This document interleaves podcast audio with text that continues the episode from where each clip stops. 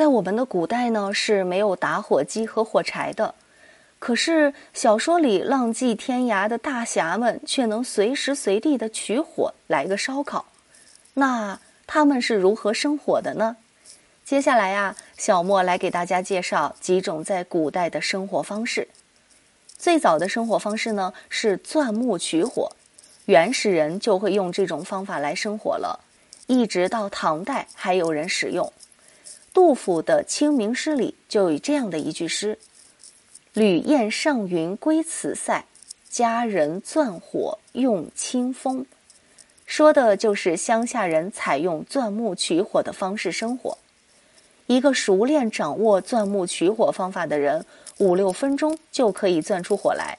当然了，这个需要极高的手速，男子是比较擅长的。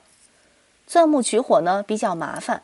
对材料的要求也比较高，必须有干燥的木头和引燃材料。后来人们发明了钻木取火的升级版，叫做火工，就是在钻木取火的那个木棒上加了一个旋转弓，来回的抽打旋转弓，这样呢就能带动木棒高速旋转。这样做呢，不到一分钟就可以生出火来。古人还有一种利用聚焦太阳光生火的工具。阳燧，也就是类似于我们今天的放大镜，它能够聚集太阳光，引燃生火材料。类似阳燧的生火工具呢，在其他古文明中也比较常见。古人认为这种方式取得的火来自太阳，是与天地相通的，无比自然神圣。今天奥运会上的圣火采用的也是这种神圣的方式。但是阳燧取火的这种办法啊，受天气的限制比较大。如果赶上阴雨连绵，那可能一周都别想生火了。那么，古代有没有不受天气影响而便捷快速的取火工具呢？有，那就是火石。火石在魏晋时期就有了。火石取火呢，也比较高级。在很多的影视剧或者小说里啊，是大侠们常用的方式。火石一般呢是用碎石或者鹅卵石制成，将两块火石打击或摩擦，就能够产生火星，引燃易燃的火绒。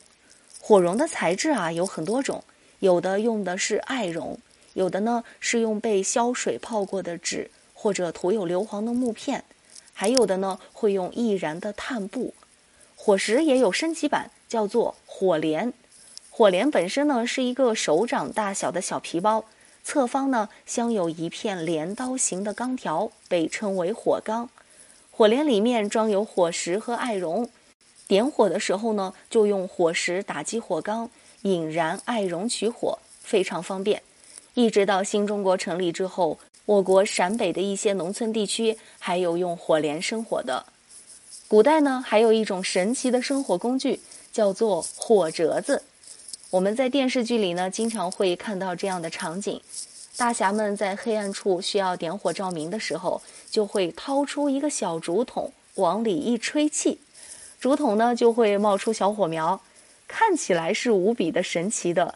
其实这种工具呢，就是火折子，它利用的是物理学上的复燃原理。就是已经燃烧的东西，因为缺氧而处在一种半燃半灭的状态。当它们重新获得充足的氧气之后呢，就又可以重新燃烧起来。火折子的制作方法啊，就是将易燃的草纸卷或者是加工过的藤蔓点燃后吹灭火焰，然后塞进小竹筒，再盖上盖子，造成竹筒内部的缺氧环境。但是呢，竹筒里面的火星实际上还在缓慢地燃烧着。只要用的时候，我们就打开盖子，向里面吹气，提供氧气，火星呢自然就会复燃了。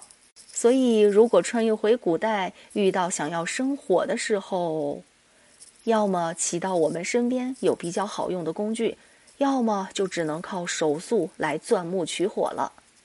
今天的分享呢，就到这里结束。小伙伴们可以在评论区留言评论，我们下期节目再见。